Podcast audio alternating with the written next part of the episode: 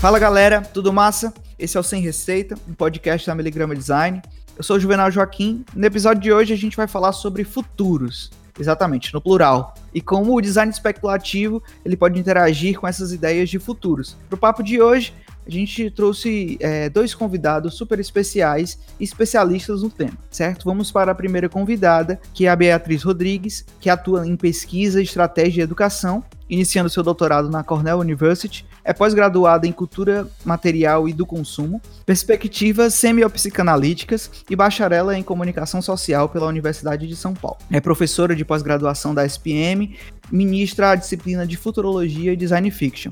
Trabalhou para empresas como Airbnb e realizou projetos para organizações como Santander, Banco Central do Brasil, Colgate, Facebook, McDonald's, ONU. Sua pesquisa explora a interseção entre tecnologias emergentes e cultura, com atenção especial a questões de gênero e sexualidade. Seu principal interesse está em projetos de impacto social. Procura coisas que tornam as pessoas e ela mesma capazes de ver o mundo através de novas lentes. Seja muito bem-vinda, Beatriz. Tudo bom? Muito, muito obrigada pelo convite. Estou super feliz de estar aqui e super ansiosa para a gente poder trocar outros papos. E vamos para o segundo convidado, que é para. A gente tem uma regra nesse podcast que é de ter a maioria de nordestinos sempre. Exato. então viemos com mais um cearense. É o Renan Lessa, que é designer e futurista, formado em publicidade e propaganda estudou e trabalhou mais de 10 anos como diretor de arte e design em diversas empresas. É sócio fundador da Rito, uma produtora de experiências imersivas com o objetivo de inspirar transformações em pessoas e organizações através da arte, tecnologia, design e futurismo. Já desenvolveu experiências como teatros imersivos, instalações artísticas, jogos analógicos digitais e curtas de ficção científica. Já realizou projetos para empresas como Embraer, Warner, Heineken e Globo, foi nomeado ao prêmio de metodologia de futuros mais significativas do ano de 2018 pela Associação de Futuristas Profissionais, a APF, dos Estados Unidos. Hoje, atua na interseção dos mercados de entretenimento e educação, levando uma visão sistêmica e plural na construção de futuros. E aí, Renan, seja bem-vindo. E aí, cara, tranquilo? Feliz aqui de estar também nesse papo e ansioso para ver o que, é que vai rolar. Irado, tamo junto. Massa, seja bem-vindo, pessoal. É um prazer novamente é, ter vocês aqui por falar desse tema que eu acho que é, muita gente já ouviu falar ou não sabe bem o que, é, não sabe bem o que é. Então, eu acho que hoje a gente tem esse esse dever aí de esclarecer alguns pontos e instigar também, é, como eu estava falando aqui antes da gente gravar, é, eu fui que meio também fiquei curioso depois de ver o, o, conhecer a Rito, já conheci o Renan, mas é um tema realmente que é, que é, que é bem empolgante, né? Vamos dizer assim. Novamente, dizer que o Sem Receita é um projeto da Miligrama Design, então conheça aí, nós estamos, esse é o nosso nono episódio, nosso penúltimo da temporada. É, vá ouvir, se você esse é o primeiro que você está ouvindo, vá ouvir os outros, tem muitos assuntos que permeiam o design. Então a gente fala sobre design e também outros assuntos. É, sem mais delongas, vamos para o cast. E aí, gente, tudo certo? Eu queria já para começar é, entender o que diabo é futurismo e o que é, como ele funciona, é, o que são esses estudos. Quem é que vai poder começar me explicando o que é o futurismo? Tá. É, então vamos lá para entender futurismo, eu pelo menos eu gosto muito mais de usar o termo futurologia, né? Mas no Brasil acabou que a gente fala é, usa, usa futurismo também, né? E a gente acaba puxando um pouco do, dos Estados Unidos esse termo. É, eu gosto mais de futurologia porque eu acho que traduz melhor exatamente tipo o que a gente faz, que é estudos de futuro, né? Por isso que a gente usa a, o logia. E a primeira coisa que eu sempre gosto de explicar é que quando a gente fala, né, nossa, eu estudo futuro, é, eu, eu né, tô, tô, faço estudos de futuro, faço futurologia, ou o pessoal se apresenta como futurista, né, o pessoal fala assim, nossa, é, então faz uma previsão, né, conta o que, que vai acontecer, e não é essa a ideia. A ideia dos estudos de futuro não é dizer o que vai acontecer. Inclusive, se alguém aí chegar já falando, tipo, olha, eu tenho certeza que vai acontecer isso, daqui dois anos vai ter isso, isso, isso, já fica com o pé atrás, porque essa ideia de certeza já, eu acho que já diz muito, assim, sobre a seriedade, né, do, do, do profissional e do pesquisador que você está lidando, porque o, os futurólogos, né, os futuristas, eles são a gente estuda principalmente o que pode acontecer, não o que acontecerá. E dentro desse o que pode acontecer, a gente tem, por exemplo, os graus de probabilidade, né? Ah, o que, que é provável de acontecer, né? A gente tem um mar de possibilidades. Dentro desse mar de possibilidades temos as coisas que são mais prováveis e as coisas mais plausíveis. E além disso, tem as coisas que são mais desejáveis, né? Que eu e o Renan, eu acho que nós dois somos bem mais focados nessa questão do que é desejável do que Nossa. olhar para a questão da, do que é mais provável, né? Então a gente sempre diz que a gente consegue ver as coisas, né, principalmente no futuro próximo, então a gente está falando aí de dois, cinco anos, né, você consegue ter um, um você consegue entender, ver com mais clareza, mas um futuro de longo prazo, né, e longo prazo a gente fala 10 anos, tá, tipo, o pessoal fala, nossa, mas 10 anos, é, parece tão pouco, Sim, mas 10 anos já aumenta muito o nosso grau de incerteza, né? Então, os estudos de futuro, a gente acaba emprestando, né, é, métodos, ferramentas de outras disciplinas mais estabelecidas. Então, a gente, por exemplo, quando a gente está estudando sistemas complexos, a gente consegue puxar bastante questões da economia.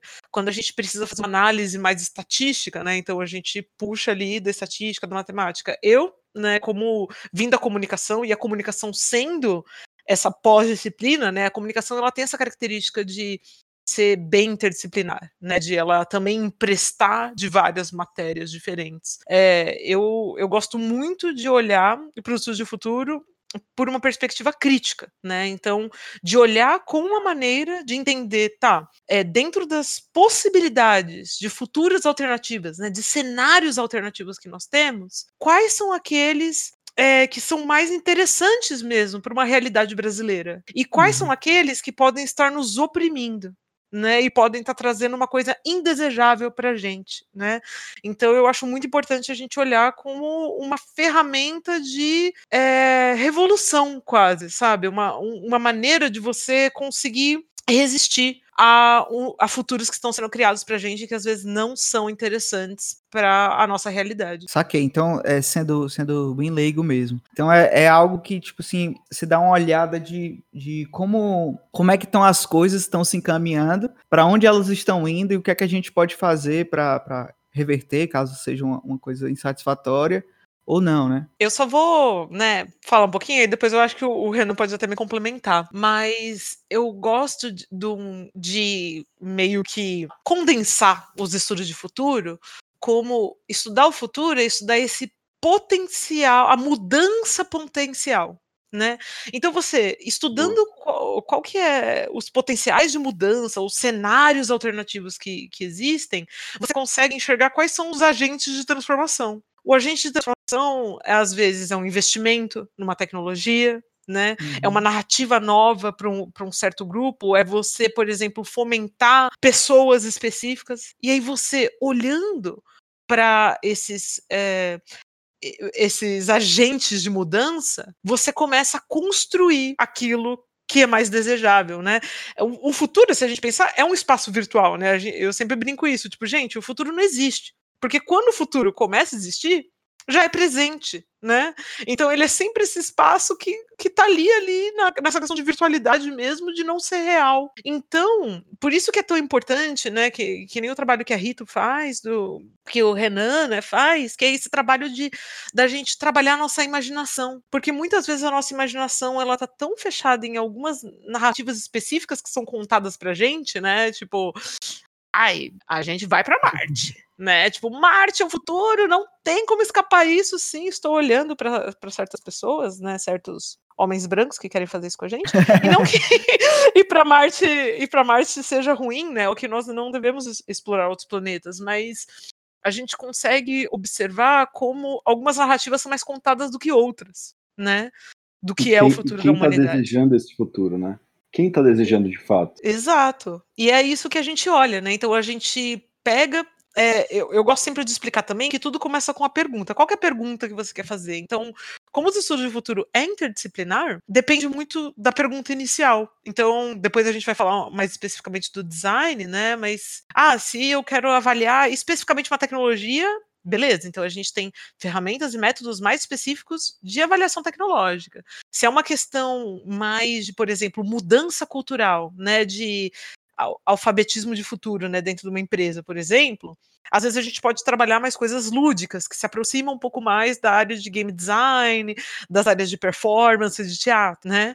Agora, se é uma questão mais de entender é, tendência, né, até no, nos estudos de tendência mais, vamos dizer assim, tradicionais, aí a gente parte para antropologia, para etnografia, para esses estudos mais sociológicos, mais tradicionais mesmo das ciências sociais. O único eu pedi para a Bia começar porque eu tinha certeza que ela ia conseguir fazer uma sistematização muito muito melhor.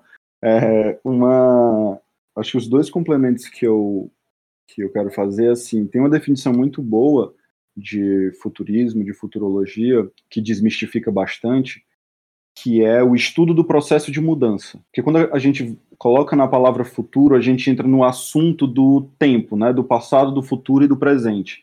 E aí a gente meio que o assunto ele fica, gira muito em torno dessas três palavras, do passado, do futuro e do presente. Mas se a gente pensa no processo de mudança, de que, ok, uma vez que só existe o presente, que passado é memória e futuro é potência, o que está acontecendo agora e quais são os processos de mudança que estão acontecendo agora? Quais são as possibilidades de acontecimento que podem resultar desses processos de mudança agora, né? Então tem uma visão que às vezes fica, fica turva, que é essa ideia de que ah, o pessoal que trabalha com futurismo fica lá no futuro e trabalha lá no futuro e faz as coisas no futuro. Assim, é, o, futuro não, o futuro não existe. O futuro simplesmente não existe. Né? Tem gente que está, eu, eu, principalmente depois da pandemia, é, muita gente está falando, eu tenho escutado esse discurso ganhar muita potência de ah, não é um momento de pensar no futuro, a gente tem que pensar no presente. Esquece o futuro, nós, né, a gente agora vai trabalhar no presente e tal, não sei o quê. E aí eu fico assim, pessoal, é, tem, tem, uma coisa que a gente que está confusa nessa história, tem um quiprocó, tem uma confusão narrativa nos conceitos aí que vai que, que tá atrapalhando o pensamento, né? Então, tipo assim, o, o tudo que o futuro enquanto potência, ele está nascendo agora. Então, não tem a ver. E, e, e, aí, uma vez que só existem possibilidades e que é, isso é o que dá sentido ao futuros com S, né? Futuros no plural, existem possibilidades de futuro isso quebra qualquer argumento de quem chega na certeza de que vai acontecer o futuro. Uhum. E aí o outro ponto que, que eu acho que vale levantar é que uma das, uma das origens da futurologia, do futurismo enquanto pensamento, veio num, num é quase um, um manifesto filosófico sobre imaginação, sobre a potência de você imaginar num clima pós-guerra, assim, sabe? Então, tipo, as pessoas, assim como o momento que a gente vive agora, a gente é, é, tá num, num momento que a gente precisa imaginar futuros alternativos, sabe? Todos os futuros prováveis, eles são terríveis. tá? E aí a gente precisa imaginar futuros diferentes, futuros que sejam desejáveis, né? Nesse sentido. Então é como é, é uma ode à imaginação, é uma ode ao nosso poder de imaginação, né? E aí, quando entra o design na história, tudo faz mais sentido, né? Porque é, o design é, é uma frase de um designer conhecido, né? O design defende o futuro, né? Então, no, no, na intenção do design de melhoria, de aperfeiçoamento das coisas, você está olhando para a próxima coisa, né? Então, é onde encontra com a inovação, é onde essas coisas se trançam, né? Então, acho que tem essa, essa, essa veia filosófica, né, essa veia ativista, como a Bia trouxe, de, da imaginação, ela é central, assim, ela é, ela é um motivo pelo qual as pessoas, muitas das pessoas que trabalham com isso, trabalham com isso, né? É uma, da, é uma, é uma potência muito grande mesmo de trabalhar com processos imaginativos e processos de criação de futuro. Né? É, é, então, é, dá para, ou, ou, não dá, para falar de futuro sem analisar o presente e, e, até o passado? O presente e o passado é o que a gente uhum. tem, e a imaginação. Então, a, a equação vai ser dessas três coisas, né? Mas a, a, porque assim tudo que como é um processo especulativo, né? O nome da coisa de la prospective é de prospecção, né? De de vislumbre, digamos assim. A palavra foresight também, de, que, que é outra palavra usada dentro dessa das nomenclaturas aí, é de vislumbre, né? É de imaginação. Então a gente. E aí a gente parte do pressuposto que você só imagina com o repertório que tem, sabe? Então a boa parte da substância vem dessa investigação do presente, de entender, como a Bia estava falando, os agentes de transformação, entender quais são os pontos de, de, de tensão nessa história, quais são os cenários que estão emergindo, quais são as transições que estão acontecendo e você começa a fazer leituras das possibilidades. E em cima das leituras de possibilidade, você começa a medir o quanto que aquilo é possível, plausível, provável, e aí vai entrar numa entra numa, numa largura de disciplinas, numa quantidade de uhum. disciplinas muito grande, né? Então, tem as empresas que trabalham com futurismo e futurologia estatística mesmo, que trabalham direto com relatórios e tal, e tem a Rito que faz teatro imersivo. Uhum né, que trabalha com instalações artísticas. Entre esse preto e, e branco tem um, uma infinidade de, de, de aplicações que o futurismo está tá ajudando, está influenciando, está exercendo ali de algum jeito queria complementar essa sua pergunta que você falou, tipo, é, então nós não temos o futuro, né? É, só temos o presente, o passado, né? A gente usa isso, imagina que é como se fosse a matéria-prima dos estudos de futuro, né? E muitas vezes é, é até meio a gente brinca que tem algumas frases que são meio manjadas entre a galera que estuda, assim, né? Mas tem a frase mais manjada de todas, né? Mas que eu acho que ela traduz muito bem, que é que o futuro não está igualmente distribuído, né? Então, o que isso quer dizer? Por exemplo, quando a gente olha, e eu gosto de fazer muito isso no meu trabalho, né? Olhar o que está acontecendo em outros países eu pelo menos eu uso, gosto muito de usar a China, né? Eu, eu acho até interessante que, por exemplo, tem aquele programa do, da, da Futura que chama Expresso do Futuro, né? E aí o Ronaldo Lemos, maravilhoso, ele, ele por exemplo, foi para a China, né, na última temporada, e aí ele mostra o que está acontecendo na China e a gente fala, gente, como é que a gente não tem às vezes essas coisas no Brasil, uhum. né? Porque são coisas às vezes que já existem em outros lugares só que a gente ainda não é o nosso presente, né? Mas aquilo pode dar um vislumbre do que a gente pode utilizar. E aí aquilo se torna o nosso futuro, sabe? Então também tem um pouco dessa lógica, assim, de você é, pegar o que está em outro lugar, o que está ainda em formação, o que não está completo, e você utilizar essa potencialidade para a, a, sua empresa, né, a sua organização, para a educação, para um país, dependendo do, do de quem está fazendo a pergunta, né? Saquei, saquei demais. Então, como é que esses estudos, essas análises de, de, de, potencialidades, como é que isso pode ajudar a sociedade como um todo, ou até os negócios mesmo? Olha, é, eu vejo algumas aplicações muito legais, assim, até eu sou um pouco suspeita, né? Porque como a gente trabalha com isso diretamente com as empresas, a gente vê as potencialidades que eles podem usar, né? Mas, a, ó, tem uma futurista chamada Amy Webb, que eu gosto bastante, é, que ela fala de, um, de, uma questão que eu acho que explica muito como pode ser utilizado pelas empresas, que é essa questão da cegueira futura, né? Então, muitas empresas às vezes não veem que muito próximo delas, né, próximo do modelo de negócios delas, do serviço, do produto, às vezes tem concorrências ou mudanças sociais que fazem com que aquilo se torne cada vez mais obsoleto, né? E eu vejo o papel do, do, do futurólogo, né, do, do pesquisador, para ajudar a você, o que a gente chama de se tornar future proof, né, de você ficar à prova de futuro. Que, o, o que é isso, basicamente? Você olha os sinais do tempo, né, esses sinais de mudança, e às vezes é tangibilizado numa tecnologia, é, num movimento social, né? E aí você percebe o que está acontecendo e ajuda a organização a construir isso e a se preparar, né? Eu acho que um jeito super tangível, e é pelo menos uma coisa que eu me preocupo bastante, é principalmente numa questão de legislação. por exemplo, a gente vê muitos países né, preparando os seus planos de inteligência artificial, planos nacionais mesmo, assim, planos governamentais, né, de como os investimentos vão ser feitos é, em inteligência artificial. E o Brasil, a gente começou agora os estudos, só que super incipientes, né? E a gente está falando aí de países que já têm isso há muito tempo, né? Então, a gente olhando, né, fazendo esse exercício de projeção, você consegue, por exemplo, preparar o país para mudanças que já estão acontecendo em outros países, outras organizações e etc. O Brasil ainda está tá atrás nesse quesito, é isso? Nossa, muito. E, e é muito é, é, triste, assim, porque a gente tem muito potencial aqui, sabe? Porque a gente tem gente boa, temos bons profissionais, né? É, a gente tem.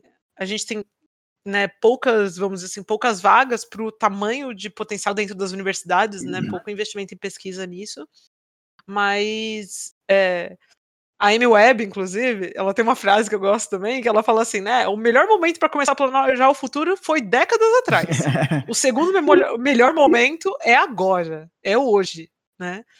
Então a gente, todo dia que passa, é um dia que a gente está perdendo essa oportunidade de se aproximar mais né, do, de, de, outros, de, de quão pronta está a tecnologia em outros países, né? E eu estou falando mais especificamente de tecnologia, né? Apesar de que eu não gosto de olhar os estudos de futuro apenas tecnológico, porque eu acho que a gente acaba fetizando muito essa coisa da tecnologia. Mas eu acho que, como é o, o meu objeto de estudo principal, é o que eu mais utilizo.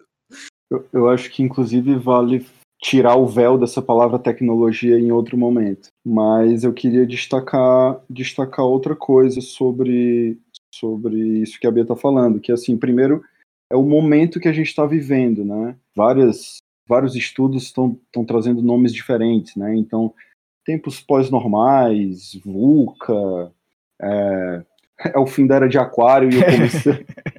Sabe assim, vai, vai, ter uma explicação de todos os lados para o momento de complexidade que a gente está vivendo agora, né? Com internet, inteligências artificiais, genética, robótica, realidade virtual. Tem muita coisa acontecendo é, e tem muita coisa num processo de incipiência muito grande. Tem muita coisa que é potência ainda, né?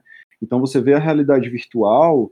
É, Hoje a gente já está em outro momento, né? Quando o PlayStation tem um player já de realidade virtual, a gente já está em outro momento, mas ainda é uma potência que quando você prospecta uma coisa nesse sentido, você você começa a perceber muita coisa, realmente muitas possibilidades que não estão na nossa visão do provável, sabe? Então é, é, é como se os estudos de futuro ficassem ganhassem uma relevância ainda maior no momento de complexidade, né? Na minha cabeça, é, então, é, é se aproxima muito de também de, de tendências de mercado ou eu estou enganado? As tendências, as tendências fazem parte do, dos estudos de futuro, né? Digamos assim, essa palavra faz parte dos estudos uhum. de futuro. Eu acho que a Bia pode falar melhor de tendências do que eu.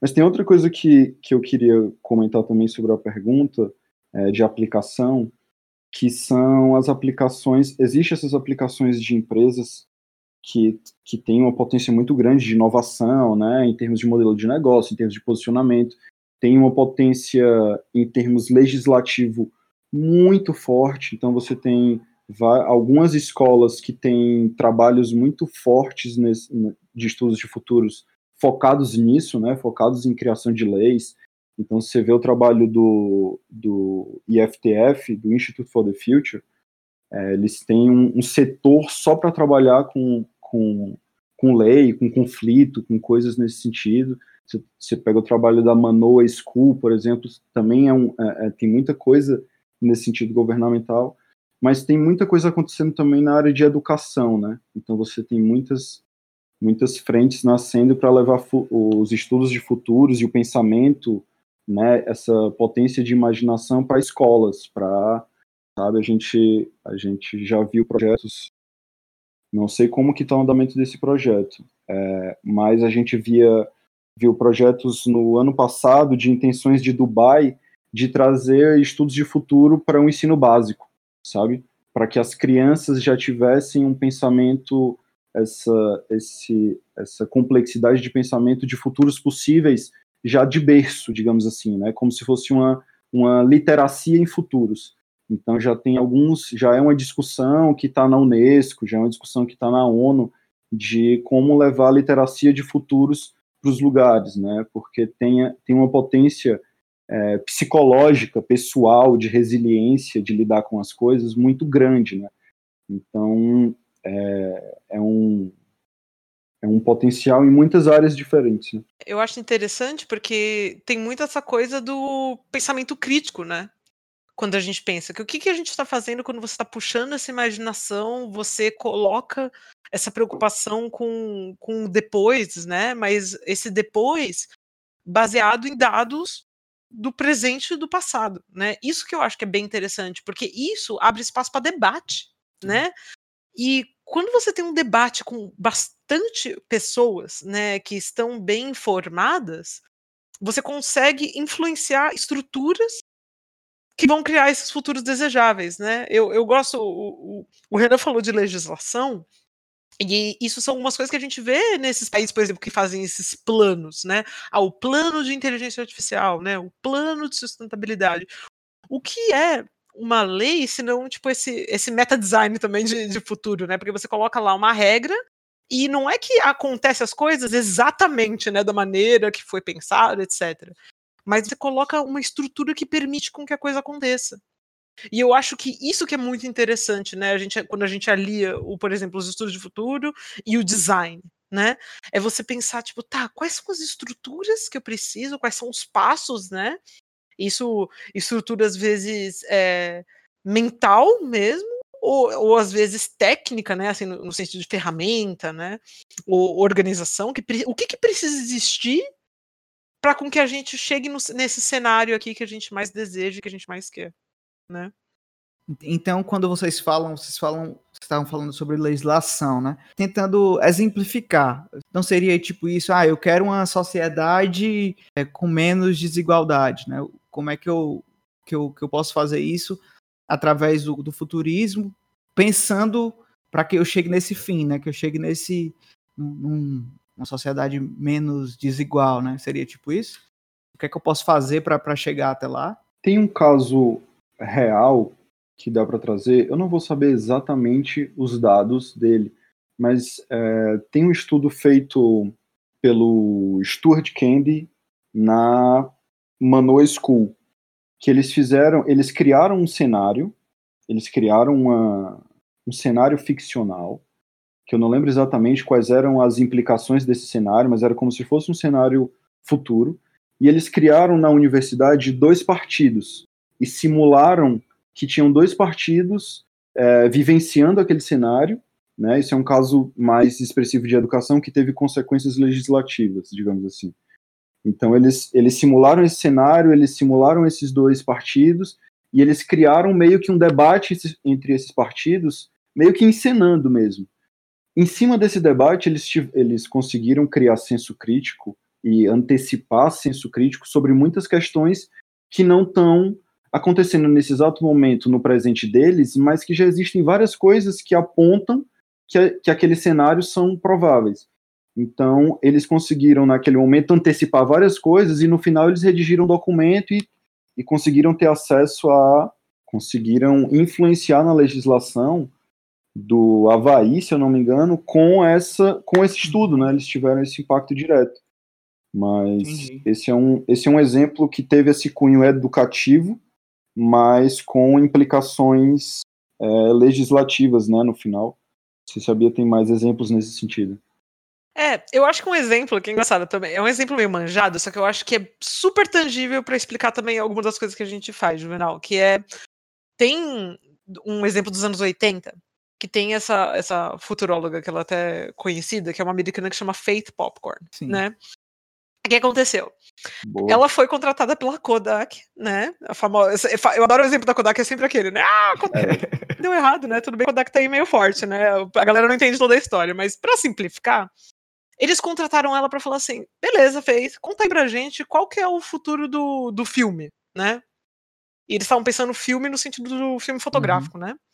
E aí ela falou: ó, oh, gente, é digital. e nem era uma coisa, tipo, super radical, né? Tipo, nossa, meu, a mulher descobriu né, a roda aqui.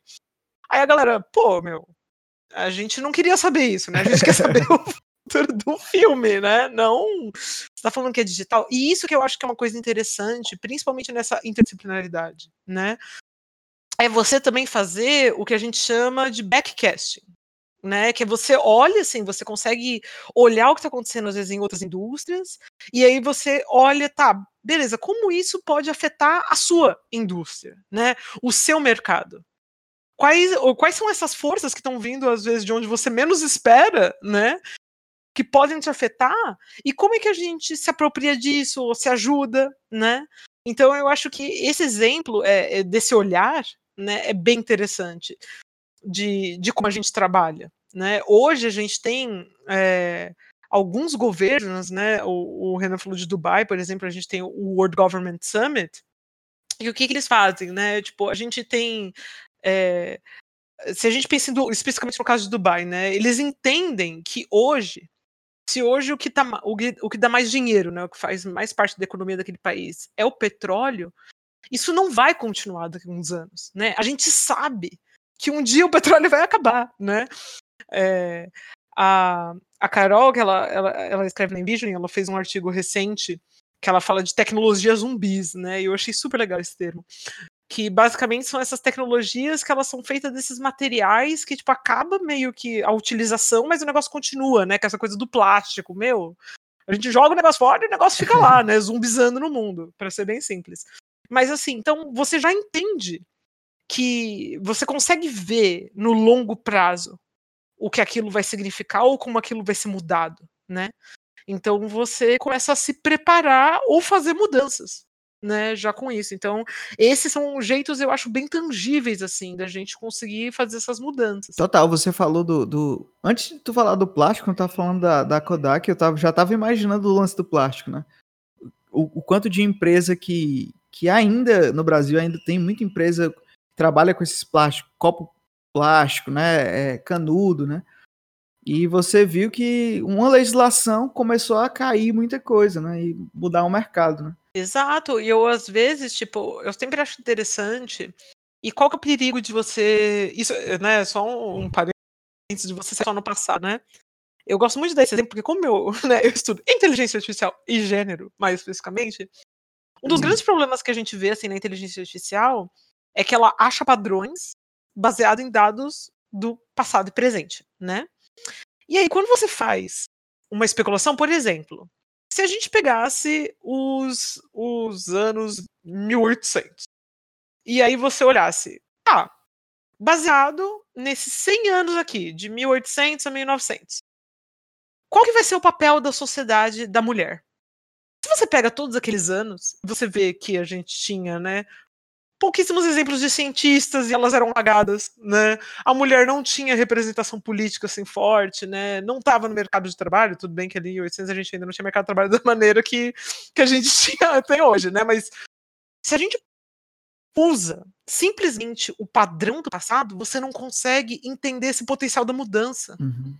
Que é o, a grande coisa do humano, que é a gente realmente reverter né, o que está acontecendo. E aí que eu acho que entra esse olhar profissional, esse pensamento crítico que a gente tanto fala, e principalmente essa coisa do desejável que o Renan falou.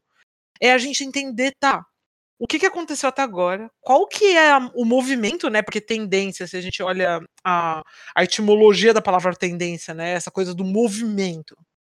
O que está acontecendo e o que pode acontecer esse cenário às vezes super disruptivo e o que pode ser feito para ele acontecer, sabe? Eu acho isso muito legal, porque é, é onde entra esse, essa coisa do humano mesmo, Total. da imaginação, que a gente tem muito. E do design. Mil vezes assim. Ótimo, é excelente, assim, eu acho que tá, tá ficando, ficou bem mais claro também, assim, ajudou bastante a entender. E aí tem, tem Juves, deixa eu só fazer um, um último complemento, assim, que nesse sentido, é já tem futurista na Unesco, já tem centros de futurismos em governos em vários países, né, como o de Dubai, já tem núcleos de futurismos dentro de empresas. Então já é uma coisa que é, é incipiente, mas já existem vários núcleos em, em, lugares muito estratégicos e muito importantes nesse sentido de, de comando, de legislação, de governo, de, de altas hierarquias nesse sentido. Né? Total, total. Vou dar o um exemplo. É, eu fiz um, um projeto com, junto com a Envisioning, né, que é uma das empresas que, que a gente trabalha em parceria, que foi, por exemplo, para o exército da Suíça, né?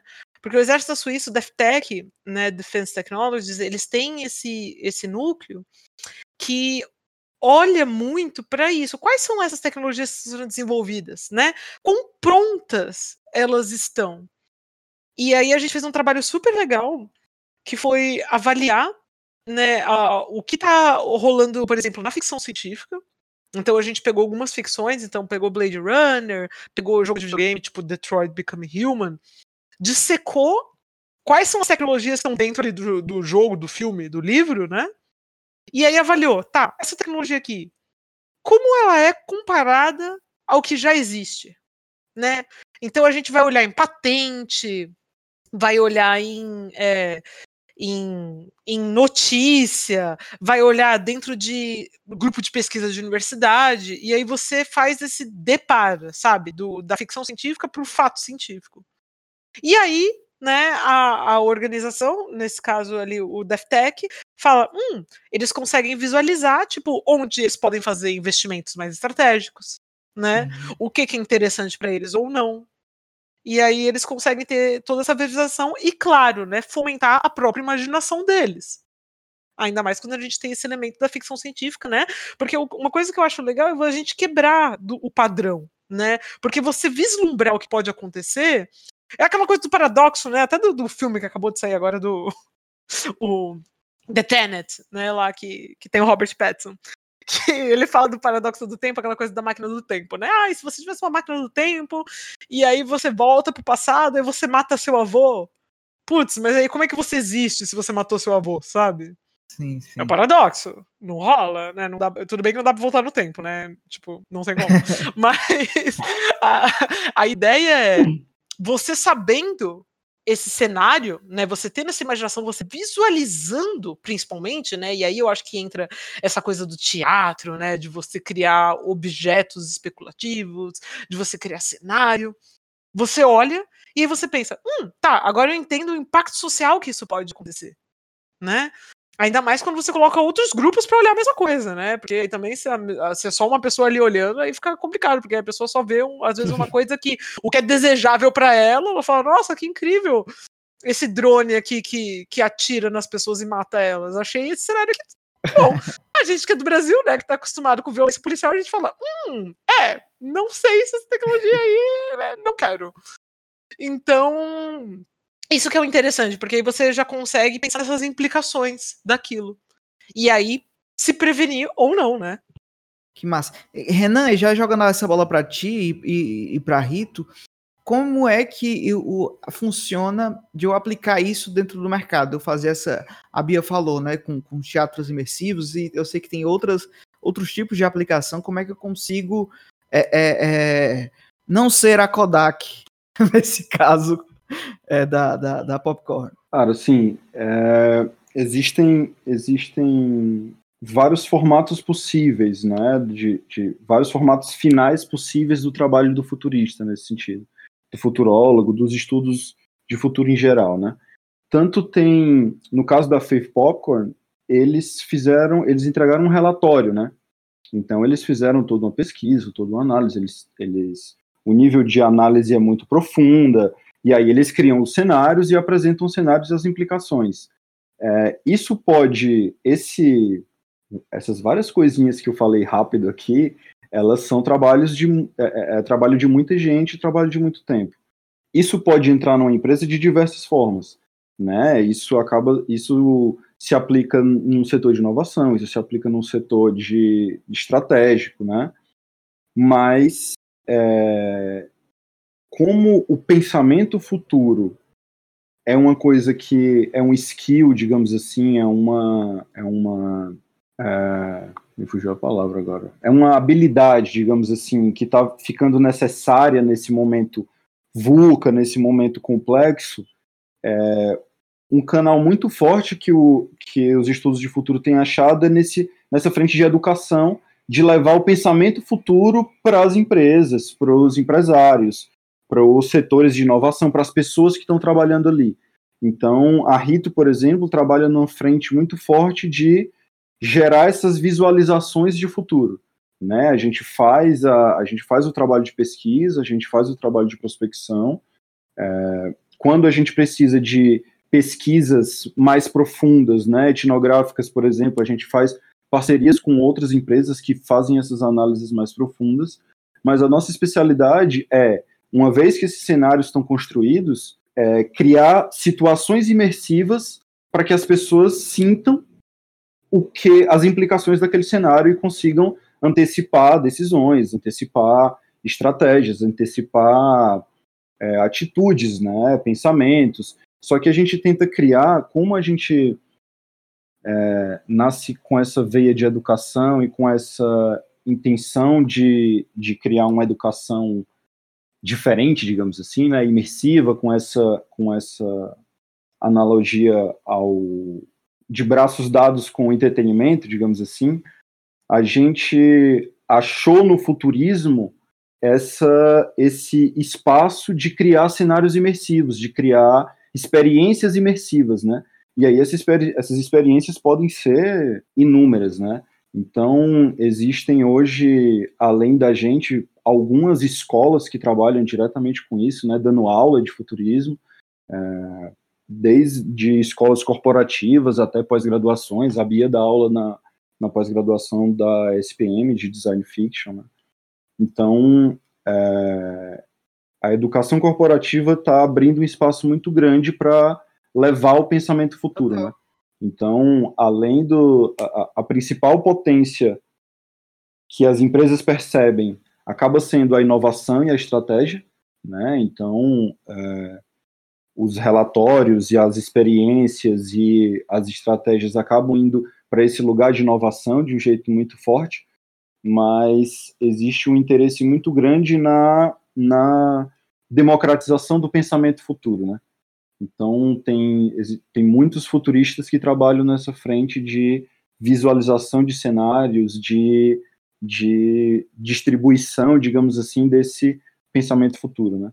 Distribuição é uma palavra, não é uma palavra boa, mas acho que é de democratização desse pensamento futuro. Mas quando tu fala de, de educação, é, é no sentido de sensibilizar, um exemplo, eu, dono de uma de uma grande empresa, quero sensibilizar todos o, o meu quadro de funcionários para eles terem essa, essa experiência, assim, por exemplo, com a Rito, e ficarem sensíveis a, a entender, a pensar futuros, né? Seria tipo isso? Eu vou, eu vou te dar um exemplo que aconteceu com esse, é, é exatamente nesse caso específico. É... Ô, Renan, só uma coisa, você, não quer dar o exemplo da, da SPM que você fez comigo? Porque, meu, Aí eu completo, porque ele foi tão legal. ah, Ou não sei se você queria dar pra esse. Pra mim foi legal. Eu quero não. dar esse. Eu quero dar esse, mas, mas, mas eu tenho um que eu tenho um que vai se encaixar exatamente nesse exemplo que o Juvenal trouxe, que tu conhece. Mas aí, aí, depois tu fala, ah, depois tu fala o, outro também. Aí, aí, eu, aí, aí a gente entra nesse aí que eu acho. Ele é muito bom Show. também. Nossa. Foi um, um, um case que a gente tem com a Embraer, inclusive. É, a gente fez ele em parceria com a Up Labs, com uma outra futurista muito amiga nossa, que é a Lydia Zuin. E Bom. qual que era o caso lá? eles, eles fizeram uma pesquisa né, com a Up Labs, eles delimitaram é, vetores de inovação, é assim que eles chamam. Então, eles entenderam através das pesquisas que eles precisavam criar vetores para o setor de inovação se concentrar naqueles vetores tecnológicos. Né? Então, eles entenderam que ó, a gente precisa olhar para a inteligência artificial, a gente precisa olhar para a interface cérebro-máquina, a gente precisa olhar para. E aí eles delimitaram nove vetores de tecnologia que eles iriam trabalhar é, com base na pesquisa e com base na visão de futuro estratégica deles naquele momento. Só que entra um segundo problema. Eles fizeram a pesquisa, a pesquisa estava lá, estava pronta, ficou ótima. Só que entra o segundo problema. Como é, gerar uma visualização desses possíveis futuros para a equipe inteira. Porque às vezes o líder do setor ele tem a visualização, ele sabe. A gente conversa com o cara e ele não vê nenhuma novidade no papo. Ele olha para a gente e fala assim: tô ligado disso aí que vocês estão me falando, mas eu não adianta eu falar isso para o meu setor. eles precisam sentir isso de alguma forma. Eles precisam entender em um outro nível. E aí a gente, nesse caso, depois da, da pesquisa feita, a gente fez um workshop com eles em que é, pessoas de vários lugares, não só da inovação, construíram é, curtas de ficção científica baseados nesses setores de inovação. Então a gente fez todo um workshop imersivo, eles eram recebidos como atores por uma diretora, tinham que bater claquete, ajeitar o figurino, porque eles iam gravar um sci-fi, e mas antes disso eles tiveram uma aula sobre esses nove vetores de inovação com o Bruno, que é nosso sócio na Rito, e com a Lídia, para eles, dentro da nossa narrativa, eles tinham que entender o cenário das tecnologias para poder criar ficções científicas mais é, plausíveis, né? Ficções científicas com uma substância mais realista. Então, é, a gente a gente cria toda essa camada imersiva dentro da experiência, né? Então eles estão ali, eles são tratados como atores o tempo inteiro, mas eles tiveram essa preparação, é, usaram é, ferramentas que, que a gente usa nas nossas pesquisas, então eles usaram ferramentas de futurologia ali, criaram cenários, em cima desses cenários, narrativas, em cima dessas narrativas, roteiros e storyboards, e a gente tinha uma equipe de produção e uma equipe de captação para gravar as imagens ali. A gente fez uma pós-produção disso e isso virou três curtas que foi que foram é, exibidos para os outros colaboradores lá dentro, né? Então a gente foi a pesquisa que pautou os vetores, foi o workshop de sensibilização de setores específicos e foi a produção audiovisual que reverberou para o resto da equipe, né, digamos assim, que eles estavam interessados. Então, esse é um exemplo onde, onde ele teve vários aspectos de, de valor, né, teve um valor estratégico, teve um valor de educação e teve um valor até de endomarketing, talvez, sabe, de, de comunicação interna ali entre a galera. É, um, é uma puta ferramenta, assim, que se você quiser é, é, introduzir isso na, dentro da cultura da empresa mesmo, né? É, exatamente. A, a, a intenção deles era muito essa, né? Tipo, cara, a gente tratou, é, a gente tratou vetores de inovação e eu tenho os melhores profissionais. A galera que estava nesse workshop era assim, os malucos formados em Harvard, sabe? Tipo assim, o, o, menor, o menor currículo dava duas páginas. Então, imagina a galera, engenheiros, né, da, da de, de aviação, então, o que eles não tinham eram essas, era, eram essas ferramentas de visualização desses cenários. Eles não tinham essa lógica de pensar através dessas possibilidades, né? Essa, essa que é o que, o que a galera chama desse pensamento futuro, né? Quando vira uma habilidade, é quando você internaliza a coisa e passa a perceber que assim, não, ok, existem vários futuros. Então, o, o meu plano de me mudar de uma cidade para outra pessoalmente é impactado por esse pensamento, né? Porque ele é ele é, é internalizado, digamos assim. Então tem essa essas várias potências, né? Mas agora eu fiquei curioso para saber qual foi a, a experiência que rolou na SPM aí. Tá, Nossa, não, foi muito massa, gente. Não, a Rita Rato, eu sou, eu sou amiga come, fã. Começa, começa, com, começa como foi o briefing. É, não, primeiro que a gente está na pandemia, né? Tinha assim. Então a gente tinha que fazer uma experiência online, que já é um desafio do que a gente está acostumado, né? Porque a gente, no físico, você consegue utilizar luz muito mais fácil, né? É, com, tipo assim, controlar o cenário, até coisa da fisicalidade das pessoas, né, do, do, cheiro ali, do sentimento, do olho no olho, né, que a gente tem uma dificuldade no digital, mas aí eu virei e falei, gente, vamos aqui pirar com o cabeção dos alunos, né? Que eu quero quero que eles saiam assim impactados, que eu acho que eles não estão entendendo, né, o, o, impacto da, da coisa, né? E aí a gente desenhou juntos uma experiência muito legal, que foi um teatro imersivo de, online, né? Que antes da aula eu fiquei meio que preparando os alunos por um tempo, é, falando que ia ter uma convidada é, bem importante, ela ia falar da gente internacional, né? Tinha separado um, um tempo pra gente, e eu já fui sensibilizando os alunos com as tecnologias que a gente ia lidar no dia, né? Que a gente ia falar de engenharia genética, né? de, de engenharia genética de humanos, principalmente. E aí a gente chamou a querida Susan, né, que ela é ela é de química ou de biologia, Renan? ela é de química, ela é de química, ela é formada em química. É formada em química, então assim, uma pessoa que já conseguia falar ali os jargões, né, conseguia adaptar, né, também, caso tivesse alguma pergunta assim mais mais técnica no negócio, então para dar bastante veracidade.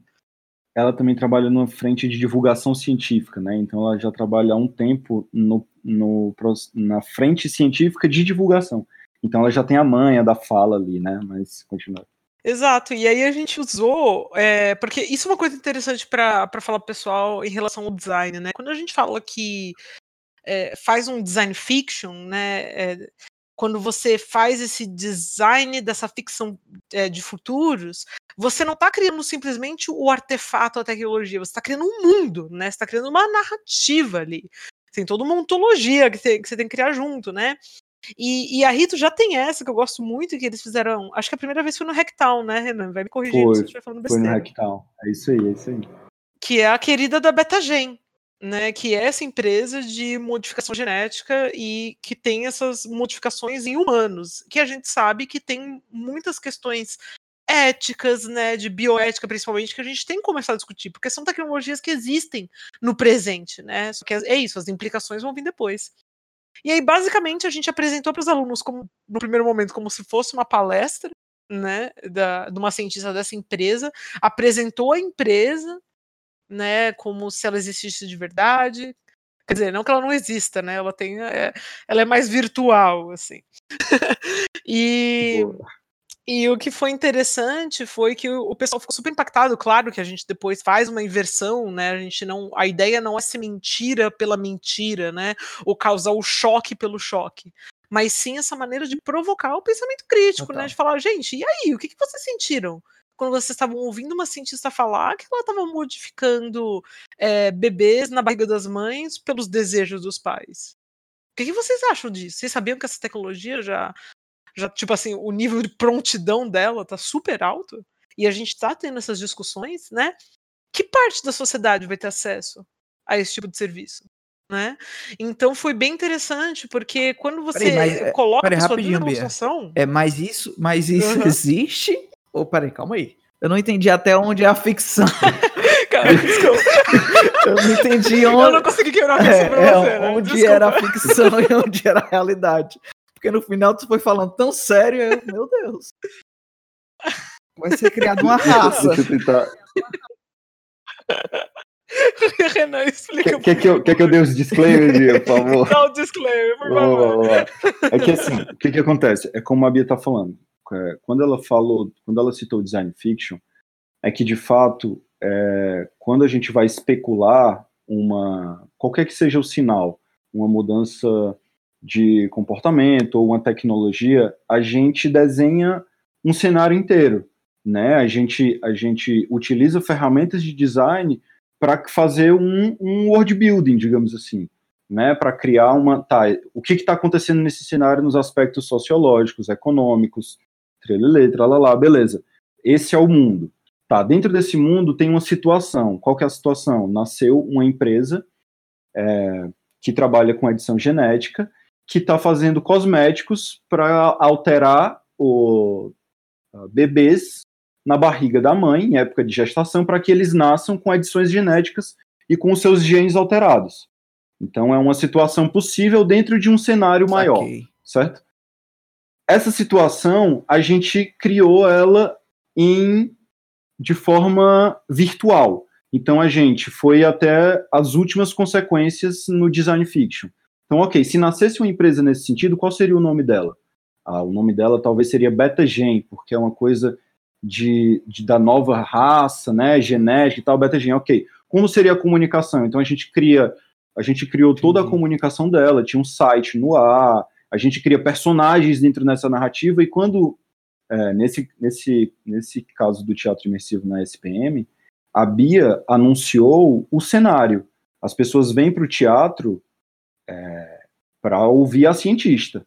Então a Bia, olha pessoal, é uma, é, ela está em outro fuso, né, e tal. A Betagin é uma empresa que, que tem sede na Holanda. ela, ela conseguiu o tempo dela aqui para falar com a gente, tal, tal, tal. Então, uh, quem estava ali estava assistindo uma atuação. Uhum. Com, qual, com que intenção, né? A intenção é que eu realmente suspenda a realidade. Eu olho para aquilo e falo, meu Deus, isso está acontecendo, o que, que a gente vai fazer em uhum. relação a isso? isso aqui, Entendeu? Que massa. Tipo, tá aqui, pronto, a mulher tá aqui, fala com ela, microfone aberto, o que, que tu perguntaria para ela? Entende? E aí, depois de criar um certo alvoroço intencional, a gente desvira. A gente fala, mas e aí, pessoal? Como foi? Como foi é, viver essa cena no futuro? Porque é uma cena possível, né? Então, você gera o senso crítico da coisa é, no nível emocional, né? Então, você ficou, você sabe dizer se você ficou com raiva ou se você ficou empolgado. Você compraria ou você não compraria? Sabe? Você sabe dizer, caramba, é, é, isso aí é muito escroto, mas eu compraria. Isso aqui. é viagem. Então você, você vai, você vai para esse nível. Nossa, já, já, já quero entrevistar, da, a, já da... quero entrevistar essa cientista da BTG. o, que eu, o, o, que eu quis dizer da, da questão da, da mudança da tecnologia que já existe, Jornal, é que a, a tecnologia base que a gente usou, que é o CRISPR, né, já é super utilizado né, para pessoal de biotecnologia, é, tem, tem, gente, teve, teve um cientista recentemente que eu estava vendo os experimentos dele, você consegue utilizar essa técnica, né, que é basicamente uma técnica, sendo bem leiga aqui, bem reducionista, é como se você cortasse um pedaço de DNA e colocasse no outro DNA, uhum. tá? Então você faz um copy-cola, vamos dizer assim, de uma característica. E aí, por exemplo, um cara tirou a característica de é, luminosidade, se eu não me engano, de uma, de uma planta, né? Sabe aquelas plantas que brilham no escuro? Uhum. E ele tentou colocar na cerveja. E ele fez isso, assim, tipo, na casa dele, sabe? E então a gente já tá vendo essas experimentações acontecerem, porque a tecnologia vai ficando cada vez mais barata, né? É a coisa, a gente falou da Kodak hoje, né, do filme, mas pensa, antes para você ter uma fotografia, você precisava do filme, do lugar de revelação, né, da câmera, da luz, todo mundo parado. Hoje essa tecnologia já vem embutida em várias outras, uhum. né? Vem no computador, vem no celular, vem onde você quiser. Então a gente está vendo essa é, invisibilização de algumas tecnologias, é porque elas, elas evoluem tão rápido e ficam tão baratas que elas já se acoplam. Então é meio que esse exercício que eu acho interessante da gente fazer quando você olha para um sinal, né? Tá, e aí? Hoje, essa coisa existe desse jeito meio complicado, né, que dá errado, etc. E aí o trabalho, por exemplo, que o Renan fez desse negócio do world building, de criar beta-gen, é pensar, beleza, hoje ela tá assim, tipo, super difícil, só em alguns laboratórios, mas e amanhã, quando isso ficar, tipo, barato, fácil, né, tiver gente já trabalhando com isso. E isso eu acho que é um, um esse trabalho do design, né, de você vê que tudo está inscrito dentro de políticas, de interesses, né?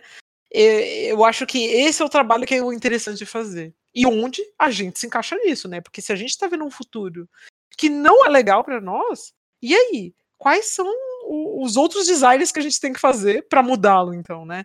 E eu acho que isso foi legal que meus alunos trouxeram bastante, assim. Pô, que massa, viu? Eu tô viajando aqui. Só com esse caso aí eu já tô viajando, porque tô pensando em várias coisas. Mas isso eu acho que também é algo que, que, que com certeza despertou esse interesse em vocês, né? Essa possibilidade de, de quando vocês falaram de, de futuros é, desejáveis, né? É, isso é muito legal, né? De você.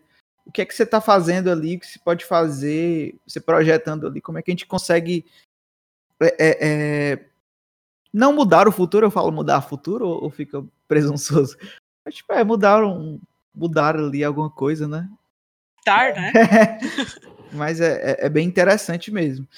E puxando um pouco para o mercado de trabalho, vocês analisam também, tipo, o futuro de profissões e só o que tem agora e agora com o LinkedIn, né? Agora com o LinkedIn não, né? Há muito tempo, mas o que você vê no LinkedIn é, ah, sua profissão vai vai acabar daqui a há duas semanas, querido. Então, vocês também é, exercitam o, o, esse estudo do, de futuros, né? Eles também olham para esse lado de, de como é que vai estar tá a profissão, no sentido, sei, as empresas procuram vocês nesse sentido, gente. eu tenho esse modelo de negócio aqui eu quero entender se daqui a X anos pode ser que mude ou não. Vocês entram nessa seara ou não? Que é a pergunta do um milhão de é. dólares, é. né? Que todo mundo quer saber.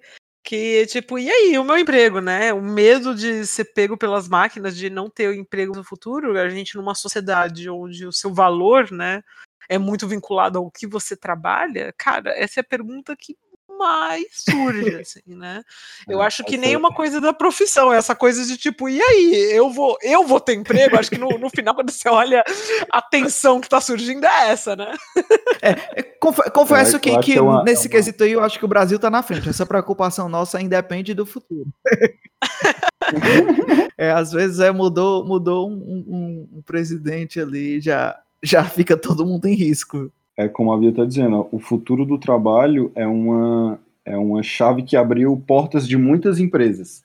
Sabe, a preocupação com o futuro do trabalho deu abriu a porta para o futurismo em, em, muitas empresas, né? Porque é, é como você falou, já está no LinkedIn, sabe? Sim. Tipo, se já está no LinkedIn, já estava nas mesas de diretoria há um tempo essa preocupação de tipo assim, gente, olha, eu acho que tem uma parada rolando que a gente precisa dar uma olhada aqui, sabe? Vamos todo mundo olhar para essa coisa aqui que está acontecendo. Então, os processos de mudança são muitos, né? E aí tem muitos futuristas que se debruçam exclusivamente nessa nessa janela, né? A gente tem uma ferramenta de design especulativo que é uma ficha de profissões do futuro. Então a gente é, é uma experiência onde você recebe uma certa introdução e você recebe uma ficha, como se fosse uma ficha de personagem de RPG. E aí tem várias, como numa ficha de personagem, você tem várias perguntas, né? O nome, em que área esse personagem trabalha, é, ele é um ele é um cidadão de uma nação, ou ele é cidadão de uma empresa, ou ele é expatriado. E aí com essa havia umas perguntas já assim, ele trabalha na Surface Web, ele trabalha na Deep Web ou ele trabalha. Quantos anos essa profissão precisa ter para trabalhar num cenário de realidade virtual? E aí você, sabe, são, é, é, um, é uma ficha prospectiva que vai fazer com que você entre numa cadência de várias perguntas e no final vai brotar dali uma possível profissão do futuro. Então, assim, a gente criou uma ferramenta para especular exatamente o que, que pode acontecer. E, cara, a gente já viu muitas coisas absurdas possíveis, né? Desde hackers de DNA, coisas. Enfim, é, é, é muita coisa, muita coisa que é. que Porque a, a, eu acho que a lógica de profissão também está mudando, né? Então, o que a gente chamava de que era uma profissão, vira um skill, e aí essa, essa, a, o significado da palavra trabalho vai mudando também, então ah. tem toda uma... Tem toda era uma... vinha de Tripalion, né? Eu sempre adoro esse exemplo, porque Tripalion era uma ferramenta de tortura, né? Porque a gente já teve várias, se, se a gente olha para a história da humanidade, né? É, essa ideia de trabalho da maneira que a gente vê hoje é relativamente, vamos dizer assim, contemporânea, né? Então, eu acho muito interessante quando você olha a etimologia da palavra trabalho, porque ela vinha dessa coisa de tipo, meu, é uma tortura, né? Era só realmente quem não tinha condições, quem não era privilegiado que trabalhava, né? Eu não tá, como assim, eu aqui no alto das minhas filosofias vou trabalhar, né? Então eu acho que quando a gente questiona qual que é o futuro do trabalho, primeira coisa eu acho que a gente tem que pensar no que é trabalho, o que a gente considera como trabalho, sabe? É, que nem o Renan falou, muita coisa que a gente. Exemplos manjados, né? Mas é eu acho que eles são bem bem fáceis para todo mundo entender é a coisa do datilógrafo, né? Tipo, todos nós hoje somos datilógrafos, né? É, a gente. É datilógrafo, que é o cara que digita, olha, eu posso estar falando. Tô, tô Sim, é, é, isso, é, isso, é isso. E hoje não é considerado nem mais habilidade, né? Já foi uma habilidade, né? As pessoas faziam. Hoje não, você nasce, você nasce datilógrafo, é isso. É né? que nem o pacote Office, né? Exato. Todo mundo tem, né? Todo mundo. Aquelas. Né? Não, mas total isso aí que vocês falaram, gente é, é, eu falei do pacote Office porque é justamente, né? No início, quando você vai é, é, No início não, é quem é velho, né? Que botava como se fosse um diferencial, né? E hoje em dia você não, não é mais, né? É regra, né?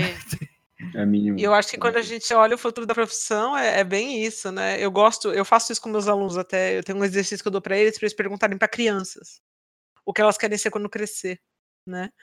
E eu pergunto para eles também o que, que eles vão querem ser daqui a 10 anos, né?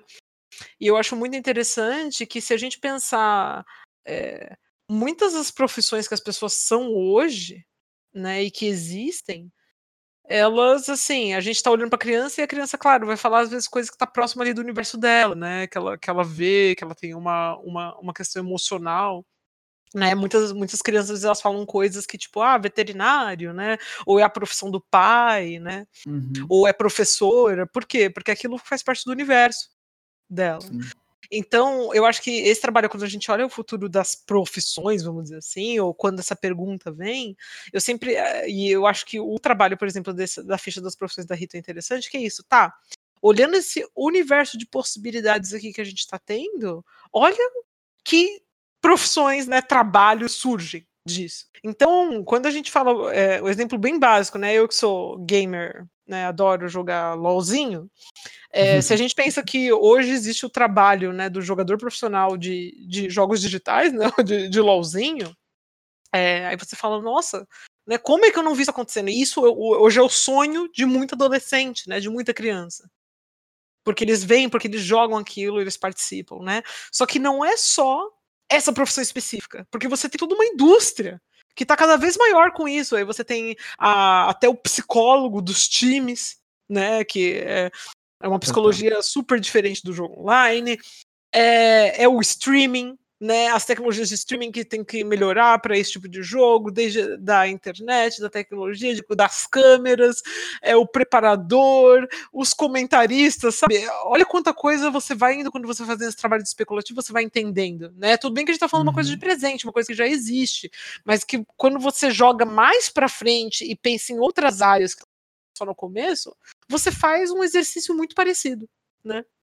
Mas o Yuva, eu posso estar falando é, errado, mas eu acho que é o Yuva que fala no Homo Deus, né? Que você vai ficando. A humanidade tende. A, a, a análise que ele faz, né? Que a humanidade tende a, a, ficar mais é, ociosa, né? Porque o, ele analisa o trabalho braçal que antes era muito maior, né? Na sociedade e vai diminuindo. E, e que a sociedade não vai saber o que fazer com o ócio. Isso é maravilhoso. Eu tô errado? Eu. Não. Com silêncio. Eu acho que ele fala isso. Acho... Então foi o Renan, porque são, são as minhas duas fontes. Se não, não é, foi tem, o Yuvo que falou, tem, foi o Renan. Toda uma, tem todo uma, uma, um cenário que quando você olha para robótica, para inteligência artificial, você vê realmente muitas coisas desse com esse caráter operacional, repetitivo, padronizado, serem substituídos rapidamente, sabe?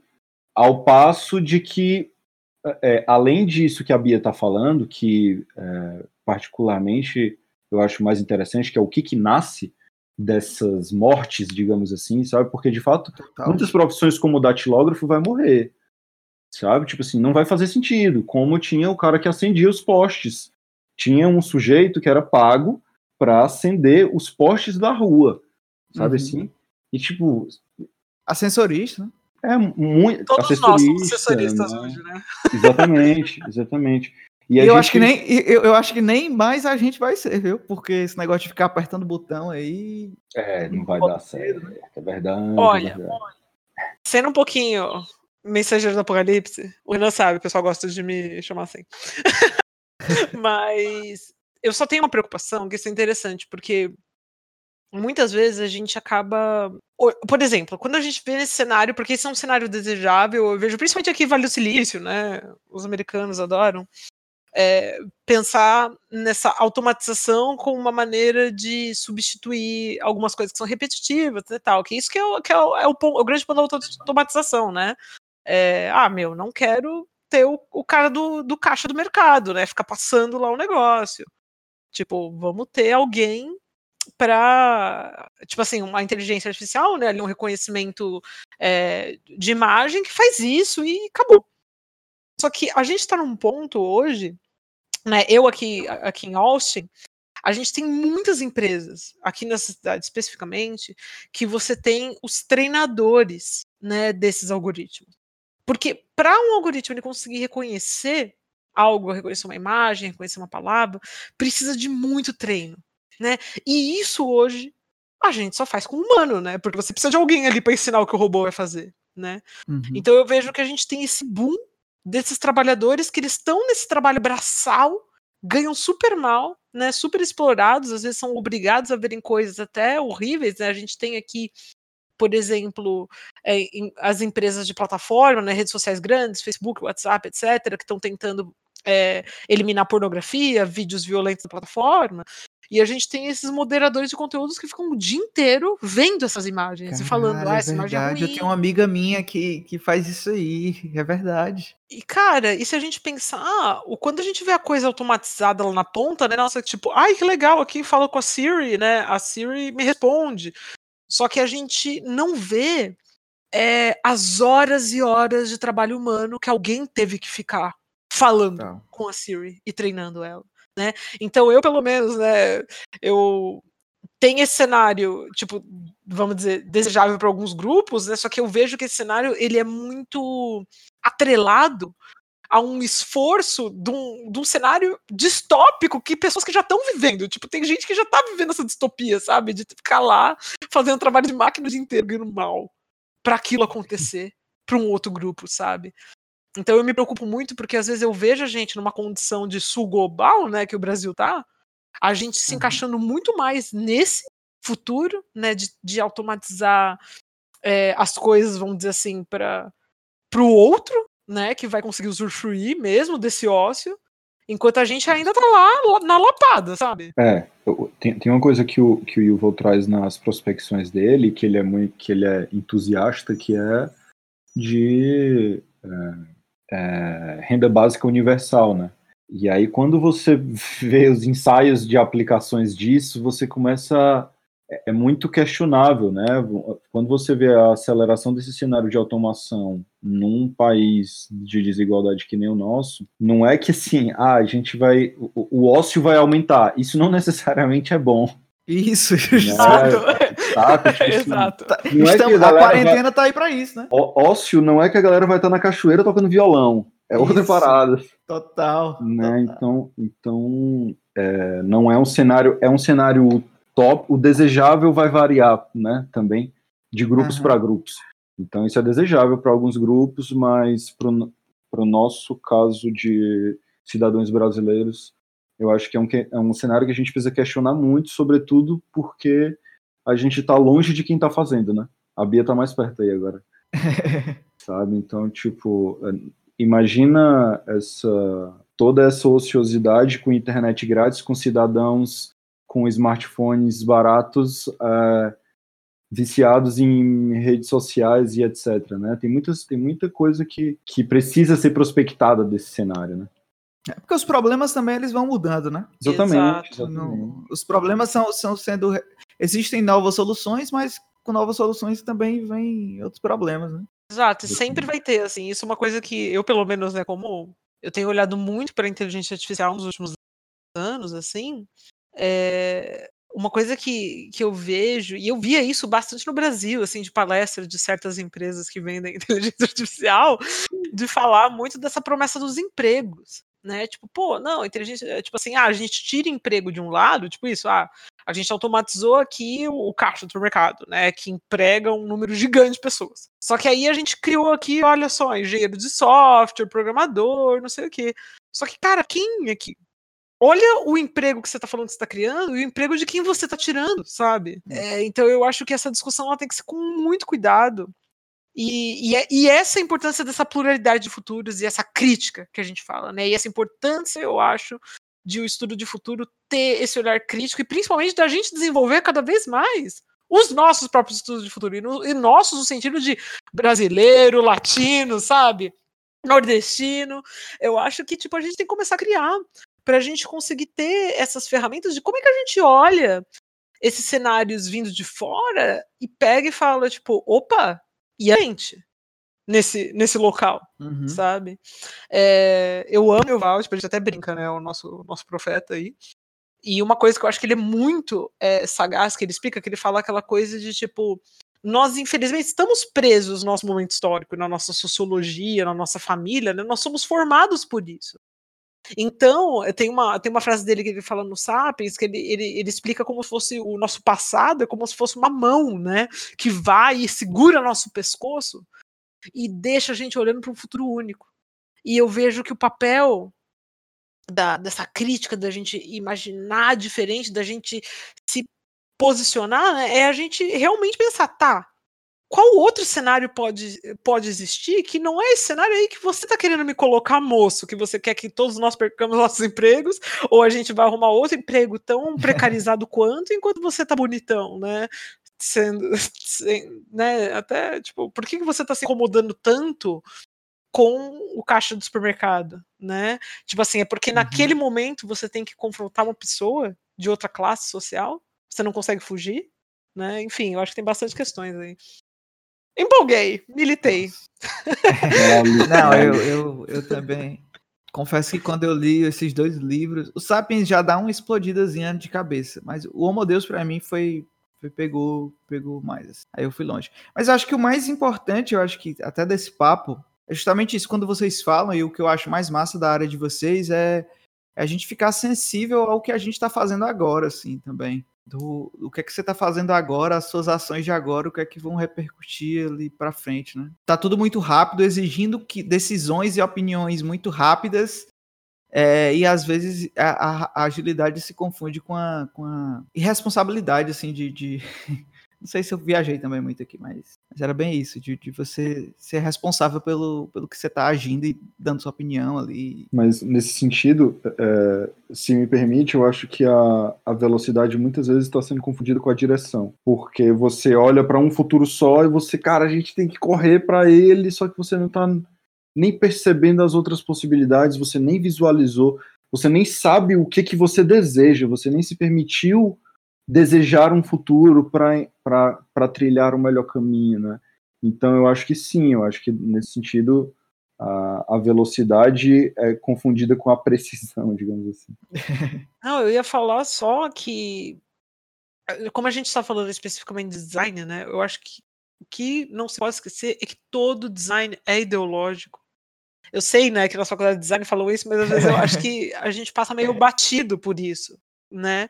O fato de, meu, se eu estou criando algo, né, e a gente pensando no design como essa habilidade, né, de você é, tornar algo realidade, né, você trazer de uma ideia, né, que está na sua cabeça, de alguma maneira e tangibilizá-la no mundo, o fato de ter saído da sua cabeça, de novo, né, que nem o Yuval explicou, tem uma história, tá. né, tem um desejo, tem uma política, enquanto né, essas grandes invenções que atingem bilhões vier da cabeça de pessoas que têm uma realidade muito diferente da nossa, a gente vai estar sujeito às ideologias e às políticas deles, sabe? E eu acho que esse é um ponto bem importante, eu, pelo menos, eu vejo o design fiction nesse lugar, né? Nesse lugar da gente criar porque né, a coisa boa da ficção e da imaginação é que, por mais que, infelizmente, né, a gente tem umas limitações da nossa imaginação, né? Porque é isso, a nossa imaginação é muito colonizada, às vezes a gente não consegue fugir das capacidades que a gente não viveu, né? E por isso que a gente tá sempre nesse esforço contínuo. Eu sei que eu e o Renan, né, esse esforço assim, eterno, né? De tá, como é que a gente realmente especula fora da nossa da nossa vivência, da nossa realidade, do que a gente já viu, né? E por isso que a gente tenta ter o máximo de referências diferentes possíveis, porque eu, pelo menos, eu vejo que é o único jeito que a gente sabe que realmente funciona, né? Por isso que é tão importante a, a diversidade, porque senão você só vê as mesmas coisas, as mesmas pessoas, né? E cria a mesma coisa, porque você tá só, tá, você só tem contato com aquilo, né? Você só vê aquilo. Então eu vejo o, o, design fiction com esse papel de tipo, tá, como a, gente está utilizando muito a nossa imaginação, que ela não tem essas limitações, às vezes, de tipo, tá, é uma empresa, tá, mas isso não funciona. Isso não, né, não tem como funcionar no mundo real. Tipo, meu, eu tô aqui fazendo um exercício de ficção, né? Vamos é, olhar para isso como uma maneira da gente puxar essa realidade, porque tudo começou como uma ideia, né? Eu, eu gosto muito do exemplo de ficção quando a gente pensa, tipo, cara, um dia a gente estava lá escrevendo Frankenstein, que era essa coisa de, de levantar, levantar alguém que já morreu, né? Hoje a gente tem desfibrilador que faz, tipo, uma coisa análoga a isso né? por muito tempo isso foi uma ficção na cabeça de alguém. Então, tem uma responsabilidade aí muito grande. A gente vive em rede, cada um está conectado a um monte de gente, então a gente precisa ter muito cuidado, né? Empolguei. Essa, é, não, eu queria, eu queria só passar um marca-texto nessa tua frase, Bia, porque eu acho ela muito importante, assim, de que tudo que foi criado, um, em algum momento foi imaginação de alguém, né? Tudo que é criado é virtualizado primeiro na imaginação.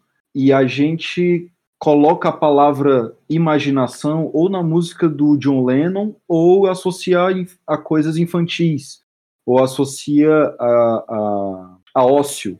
Né? Ah, eu vou ficar aqui imaginando. Planejar é imaginar, né? Então, assim, quando você se permite ir para esse ambiente seguro da ficção, você encontra os possíveis que você não estava percebendo né, as, as plausibilidades que você que estavam fora do seu campo possível, né?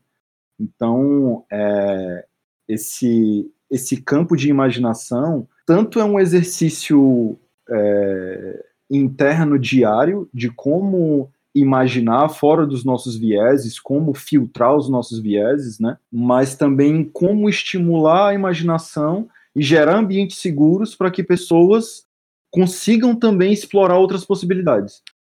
Então, quando, quando, quando as pessoas saem de workshops de futurismo, geralmente, de futurologia, de estudos de futuros, de, de, de até de tecnologias emergentes mesmo, você sai assim, meu Deus, a minha cabeça está fritando, sabe? É, porque você você passa a perceber e, e, se coloca, se permitir se colocar em lugares que você não visita com frequência, né? Eu, uh, eu li um artigo esses dias que fala no começo traz uma coisa que é muito verdade, assim, que pessoas que assistem muito ficção, muitas ficções científicas, aqueles caras meio nerd da ficção científica, é muito difícil o cara se espantar com alguma coisa, sabe? Ele já viu aquilo ali em algum cenário, em algum lugar. Então o cara já ele, ele já viu uma pandemia, ele já viu, sabe? Tipo, ele Total. já viu tudo que é de, de, de coisa ruim que pode acontecer. Ele sabe, e aí vira um papo de nerd na mesa, porque o cara fala assim: ah, não, é só colocar um bunker. Só que dentro do bunker você tem que ter oxigênio, água e biscoitos, porque os zumbis não gostam de biscoitos. Você fala assim: o que é isso, velho? Como assim? Mas esse cara, sem querer, pré-experienciou um cenário, sabe? Ele se permitiu imaginar e se colocar em um outro cenário, onde pode estar acontecendo uma outra coisa. Isso, só isso já traz essa essa resiliência de, de, tipo assim, cara, se acontecer eu já pensei criticamente sobre isso, né? Então a, a, a, a grande substância da coisa é a imaginação, né? É essa é essa virtualização. E quanto mais tangível você consegue ir, que aí entra o design especulativo, o design fiction, uh, os, os objetos especulativos, mais você consegue criticar de um jeito emocional, né? De um jeito humano, digamos assim, né? Menos humano não é uma palavra boa nesse contexto, mas de um jeito mais emocional mesmo, com usando seus cinco sentidos, sabe? Não só lendo um relatório, digamos assim. Total. E, e, quando a Bia falou do, da frase lá, né, do design e idealização, e é total, até porque é, a gente, até na Miligrama mesmo, a gente está fazendo um projeto, uma das perguntas que a gente faz é o que, o que a empresa quer, o que a empresa é, né? O que a empresa quer ser, o que a empresa quer ser daqui a 5 e há 10 anos, entendeu? Então a gente tem que fazer uma marca, quando pensar uma marca, que a marca é, seja concisa com os objetivos da empresa daqui a 5 a 10 anos, né? Então a gente exercita um pouco disso também. Então eu, eu super concordo com, a, com, essa, com esse clichê do design.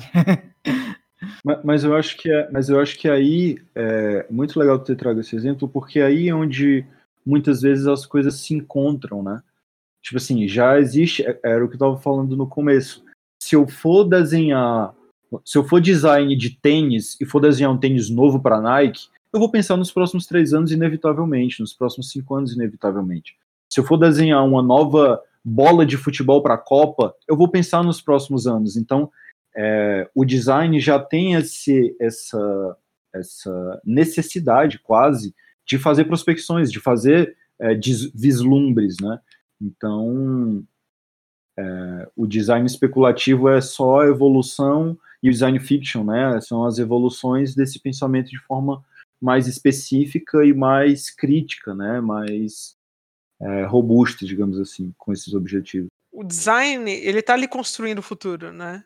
Tipo, outra frase manjada que a gente fala é aquela coisa, a melhor maneira de prever o futuro é construí-lo, né? E o design, ele tá bem nesse lugar de fazer essa construção. Eu queria entrar também agora em outro, já que a gente estava viajando e, e, vendo, e eu mesmo viajei quando vocês estavam falando lá da, da experiência da, que, que a Rito fez com a SPM. É, qual foi, se vocês já tiveram alguma surpresa dentro desses exercícios que vocês fizeram, ou ou entrega de algum projeto, se você tiver alguma surpresa de reação, tipo, não falo que nem a da Kodak para popcorn, né? Mas é, ou, ou com, com os seus alunos mesmo, e tipo assim, professora, não, não tô, não tô gostando disso, não, ou eu quero isso, ou se aprofundou. Se vocês já tiveram alguma surpresa é, curiosa, negativa ou positiva dentro dessa dentro desse segmento. Eu não sei se é exatamente isso que você está perguntando, tá, Juvenal? Então talvez, se precisar, corta essa parte.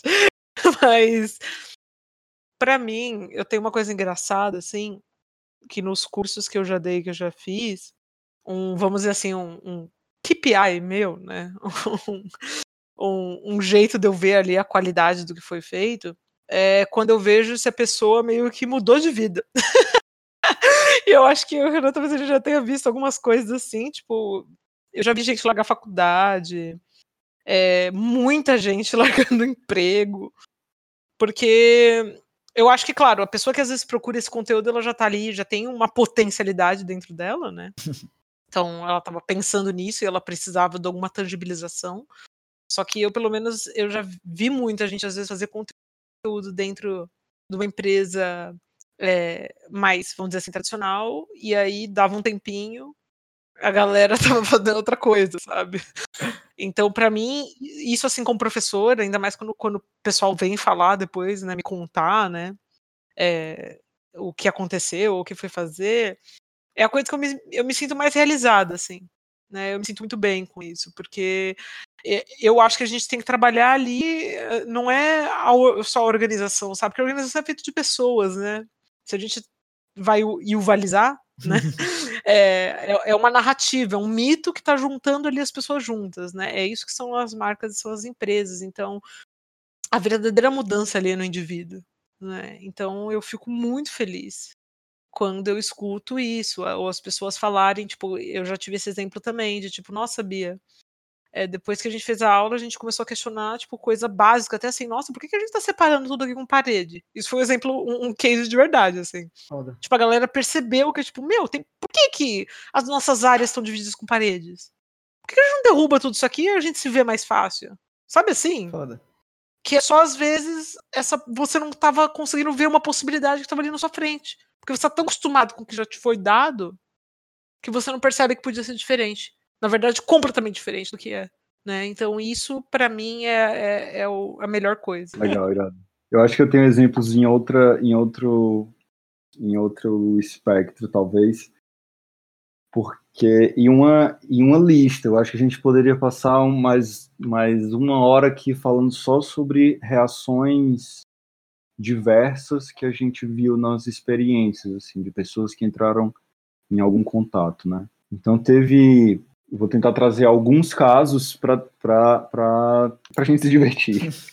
É, tem, um, tem um primeiro caso que é muito interessante, que é mais interessante do que divertido, que a gente percebe como a gente trabalha nessa frente de democratização, né? De tipo assim, é, quando a pessoa faz uma experiência da Rito, um workshop, por exemplo, uma experiência mais mão na massa assim, a gente dá a possibilidade dela fazer uma prospecção. Então ela vai sentar e ela vai criar um, a história dela junto com, com a equipe dela, ou ela vai criar a profissão dela, ou ela vai criar o cosmético com alteração genética dela, né? Então assim, qual é o que que a gente cria um espaço para que, que a pessoa consiga fazer o mínimo exercício de prospecção ali e explorar a sua capacidade, seu pensamento futuro, né? Então, uma coisa que a gente percebeu que é meio padrão, que, que acontece, e aí tem uma variável de ambiente seguro. Quanto mais o ambiente está seguro, né? As pessoas estão se sentindo à vontade ali, mas isso acontece. Que é você é, expressar ou extrapolar um problema do presente, tentando resolver com uma tecnologia emergente. E aí eu vou dar um exemplo de um caso que aconteceu. Nesse caso da Betegen, né? É, e aí voltando a falar da Betegen, essa, essa empresa fictícia que a gente citou mais cedo aqui, né? A Betegen, ela foi criada para um festival, para uma experiência imersiva em um festival em Santa Rita do Sapucaí, um festival chamado Hacktown, é, de uma galera que a gente curte muito, assim. Então, é, qual que era a proposta? A gente pegou o laboratório de química de uma das universidades deles e criou ali um laboratório de edição genética dessa empresa fictícia. Então a gente colocou cenografia, a gente mudou as luzes. É, as pessoas elas eram recebidas por cientistas e na entrada do laboratório, como é um laboratório, elas precisavam colocar luvas, um avental, um óculos, recebiam o seu, o seu equipamento. Então, é, de, elas, porque elas iam fazer naquele momento, elas não precisavam daquilo, né? Mas a nossa intenção era criar uma imersão.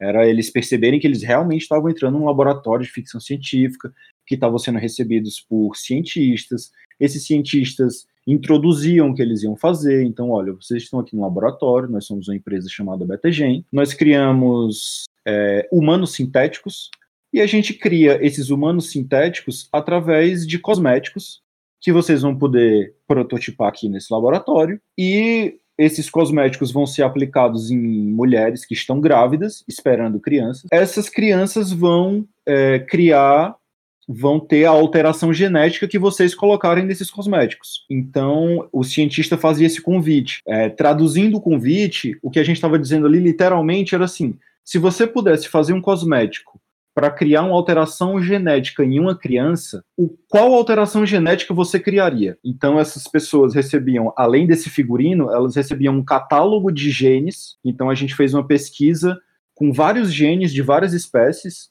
Né? Uh, uma das nossas falas no laboratório era assim: a natureza é um catálogo de habilidade. Um cupim, por exemplo, consegue digerir celulose, consegue digerir madeira. Se eu é, criar uma edição genética para o meu estômago é, com a, o gene do cupim, será que eu consigo digerir madeira?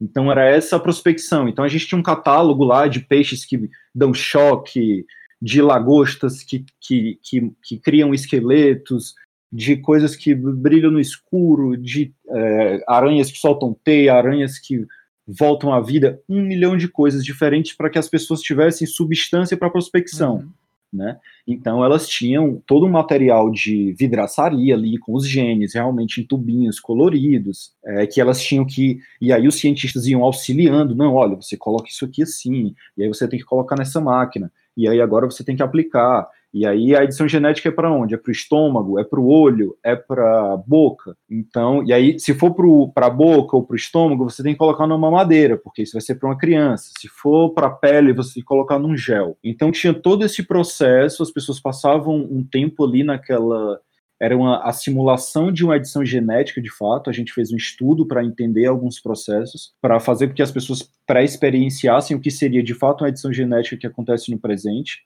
mas prospectando um cenário futuro. Então era como se fosse uma aula de biologia sintética mais uma produção de design fiction, porque eles iam criar protótipos especulativos. O que eram os protótipos? Então tinham, eram mamadeiras com líquidos ou é, conta-gotas para o olho, ou pomadas, ou pastas de dente, ou é, hidratantes. Então a gente tinha todas essas possibilidades de incorporação simbiótica era como a gente chamava no laboratório, em que você ia incorporar esses genes a esses, a esses produtos especulativos, digamos assim. E o final da experiência, você tinha que criar uma história, dizendo assim, olha, a, a pessoa que vai usar isso aqui, é, eu vou contar um episódio da vida dela. Então você tinha um espaço para você criar um texto sobre um episódio na vida da pessoa que usa aquele cosmético. Então a gente, eu fiz toda essa introdução para vocês entenderem a experiência, para contar esse caso específico que foi uma reação que chamou muita atenção da gente. É, foi uma menina que, que criou o objeto especulativo dela era uma pomada que fazia com que ao usar a pomada, toda vida que você tivesse nervoso ou com medo especificamente, você brilharia. Essa era a utilidade da pomada. Era o ser humano que usa, utilizasse essa pomada, no longo prazo, a pele desse ser humano iria criar uma característica de que toda vida que ele tivesse com medo, ele brilharia no escuro.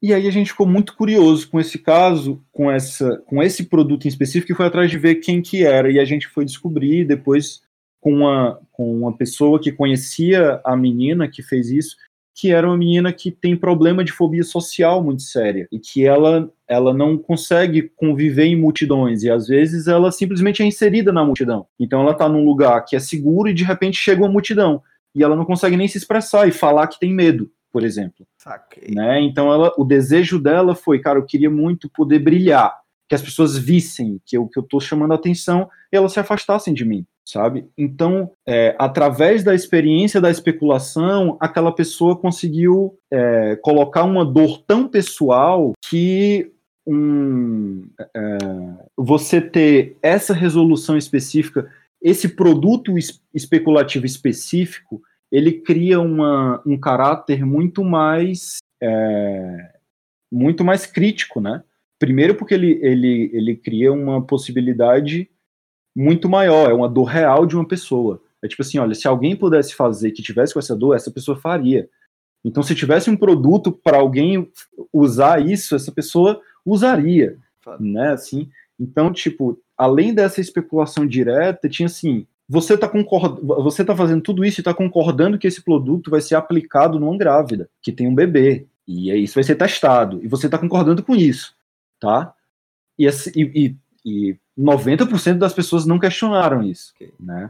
Então, assim, é, aí além dessa reação, nesse mesmo laboratório a gente, a gente recebeu uma, uma proposta de investimento, por exemplo, né? Uma pessoa que viveu a experiência chegou em um dos cientistas que estava atuando e falou, olha, eu quero investir nessa empresa. Como que a gente faz? Sabe? Então o cara era uma pessoa que já trabalhava com edição genética e ele viu, ele percebeu a potência de, de de plausibilidade daquele cenário e ele falou assim: a reação dele foi assim: vai acontecer, eu sei que vai acontecer, e se já estão fazendo, eu quero investir. sabe? Então a gente teve que chamar esse cara para o canto e falar: então, amigo, isso é especulação e tal e tudo. Então, mas a gente, a gente já presenciou muitas viradas de chave, como a Bia está falando, né? A pessoa que arregala o olho e aquela informação cai de um jeito que, assim, essa pessoa mudou de vida, sabe? Essa pessoa vai aquilo ali virou uma chave, né? Foi um estopim. É, eu não acredito na, nessas experiências que em quatro horas você vai ser transformado e que você vai viver, né? Tipo, eu acho que aquilo ali, quando acontece, que é, é comum da gente presenciar, é um estopim que está acontecendo, né? Aquela pessoa já está num nível de incômodo que a, quando aquela informação cai, aquilo é uma chave que a pessoa você percebe a mudança nos próximos dias, né? Assim, então isso também é, é relativamente comum, né? Tipo, ah, o cara faz um curso de futurismo e pede demissão. Já passa no, no RH, dia, né? Assim, né? Mas tem os outros casos também, do cara que percebe as possibilidades que ele tinha dentro da empresa que ele não estava vendo. Mas... Sabe? E aí ele alcança lugares que ele não estava alcançando porque é, agora ele consegue ter uma, uma uma mentalidade diferente, né? Uma mentalidade contra-intuitiva, crítica e etc. Assim. Pô, que foda. Então, e...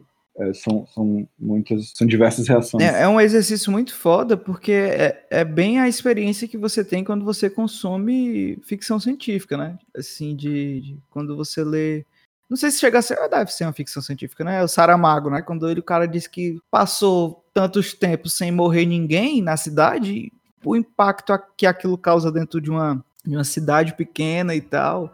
Isso faz você viajar e, pô, velho, como é que realmente como é que seria se, se é... você pré-experiencia o cenário, né? Você se coloca lá em algum nível, né? É, é, é muito semelhante. Muito foda, muito foda mesmo. E para a gente ir já se encaminhando para esse final, eu queria que vocês deixassem é, dicas de é, como é que a gente pode entender um pouco mais sobre design especulativo, design fiction, é, futurismo, é, onde a gente pode aprender mais. Aí vocês dão a dica de livros, aí vocês que sabem como é que a gente pode se aprofundar mais dentro desse tema? Eu acho que, antes de mais nada, tem a nossa querida amiga Lídia Zwin, né? Que ela tem uma coluna muito legal, que sempre tá no, no Altab, né? Então, eu acho sempre interessante ver a coluna dela, que eu gosto bastante.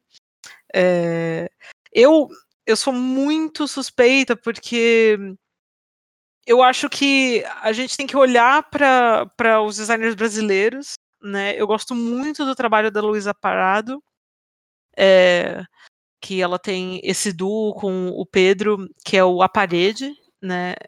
Eu acho que é bem interessante olhar para o trabalho dela, ler a, a tese dela, que, nossa, é muito bom.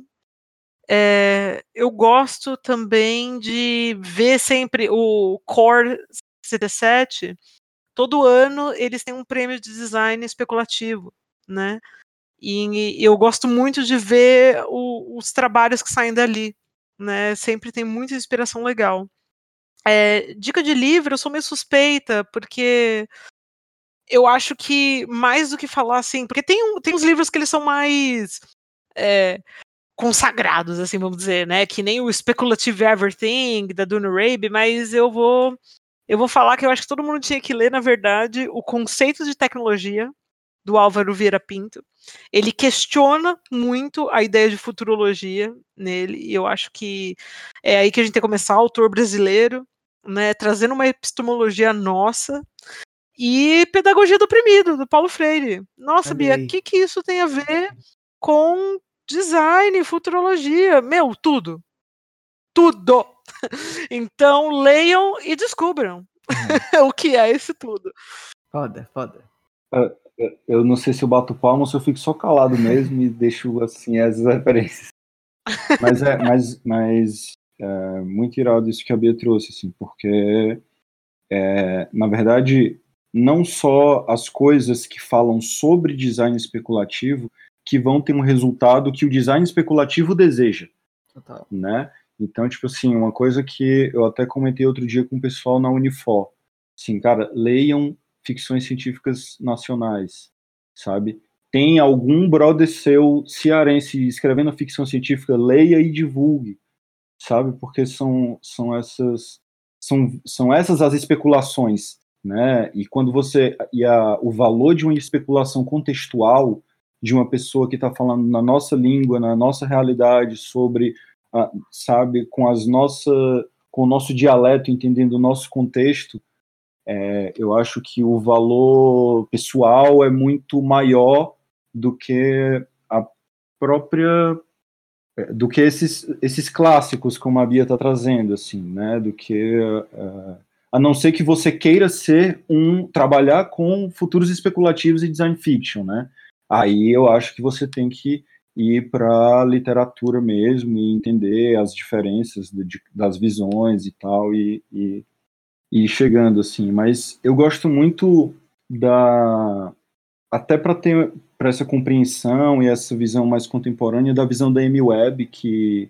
a Bia estava falando. Então ela tem um livro chamado The Signals Are Talking que eu acho muito interessante traz essa visão né do que, que ele, é, ele é muito didático nesse sentido, né? Você vai entender a, a raiz do raciocínio e ela consegue é, esmiuçar muito bem. A gente falou algumas vezes aqui do Yuval, então não é, não, não é um cara de, de design especulativo, mas é um cara que vai trazer um, um senso crítico do passado e do presente de um jeito muito forte, que inevitavelmente você vai especular cenários, né? Sobretudo no Homo Deus, né? naquelas 21 lições para o século XXI e tal. Massa. É, o que mais que, que dá para trazer? Assistam Bacurau. Bacurau. Assistam Bacurau. Mais de uma vez, se possível. Exato. Todo dia, acorda, assiste Bacurau. Vamos. Muito bom. E deixem também as suas, as suas redes aí, como é que o pessoal pode encontrar e falar da Rito, falar das suas pesquisas, como é que ah. é, o pessoal pode encontrar vocês e, e, e o que vocês produzem. Tem uma, até complementando é, como ter contato né, com design especulativo, a gente tem um jogo que chamado What If, né, que é o jogo do IC, é uma metodologia de criatividade usada em vários lugares, que também é usada para especular futuros, que a gente joga no WhatsApp, enfim, tem toda uma mecânica. E a gente tem um Instagram, em que a gente compartilha nesse Instagram é, hipóteses de futuros de pessoas que já jogaram esse jogo, né? E aí são pessoas, muitas vezes, especialistas, pessoas que estão trabalhando em áreas como a Bia, a Bia é foi uma das jogadoras aí, e a gente tem um Instagram chamado 365 Futuros, e que todo dia a gente compartilha uma hipótese despretensiosa sobre o futuro. E aí, se você tiver instigado e criar possibilidades lá na hora, a gente deixa uma caixinha para você colocar o seu IC e a gente compartilha também. E aí, já dando sequência, nosso Instagram é rito.cc. Né? Ele não está com nenhuma publicação no momento, mas que a gente está preparando novidades. Então, aguardem. É, o meu Instagram é Paulo Renan SL. E eu acho que é isso, né? Bom, eu admito que eu não tenho redes tão bonitas quanto as, o, o trabalho gráfico lindo que o Renan faz, mas é, eu queria deixar o Medium da 042, que é uma iniciativa né, que, que eu sou cofundadora. É, então é medium.com barra 042, 42, tipo o 4 e o 2, né, numeral, org. E a gente está com alguns textos que a gente fez um projeto recente sobre inteligência artificial. Um chama Infraestruturas Artificiais e o outro Inteligência Artificial Precisa das Humanidades Agora. E eu acho que lá é onde a gente vai postar mais textos e coisas novas que saírem. E quem quiser bater um papo, é, ou falar comigo, qualquer coisa, pode entrar em contato com a Beatriz Fernandes Rodrigues no Facebook, me adicionar no Insta, qualquer coisa, me segue no Twitter, tô sempre uhum. postando coisa lá também. Só me procurar pelo nome e eu tô à disposição. Pô, gente, que massa. Já agradeço novamente esse papo. Acho que foi esclarecedor e, e principalmente instigador para muita gente. É, pelo menos para mim, é, é um tema que eu, que eu gosto de eu gosto de ouvir vocês falarem e eu fico viajando aqui. eu, eu, gosto de ficção científica também, então tô dentro, tô, tô, tô instigado já. Certo? Agradeço demais. Também já deixo aqui é, as portas da Miligrama abertas para vocês. Renan já é de casa, já sabe, mas Bia também. É, é, quando você estiver precisando de alguma coisa, quando vier a Fortaleza, sinta-se convidada para conhecer aqui nosso espaço. É, e é isso, certo? Muito obrigado mesmo. Antes da gente finalizar aqui, vou dar uns recadinhos finais. Os recadinhos são que, é, novamente, esse episódio é mais um episódio do podcast Sem Receita, é um podcast da Miligrama Design. Confira lá, divulgue, compartilhe, marque a gente. A gente também está aceitando é, é, indicações para novos temas para a próxima temporada. É, esse é o, como disse, penúltimo episódio. Próximo episódio vai ser um episódio especial com toda a, a equipe da Miligrama. Vamos falar sobre histórias boas de reuniões que não dão certo ou que deram certo. É, vai ser muito engraçado e muito divertido para a gente fechar essa primeira temporada. Beleza? Mas no mais é isso. Tchau, tchau, pessoal. Muito obrigado por terem ouvido e por terem participado. Bia e Renan. Cheiro grande. Al, muito, muito obrigada. Um beijão. Foi uma delícia participar desse papo com vocês, viu? Cara, muito Viu? obrigado também pelo espaço, pelo convite. Foi muito feliz aqui a conversa, muito gostosa. Muito feliz ver esse encontro também, né? E tal, da galera junto. Então, um prazerzão e tamo junto. Precisar. Valeu, pessoal. Cheiro. Até a próxima.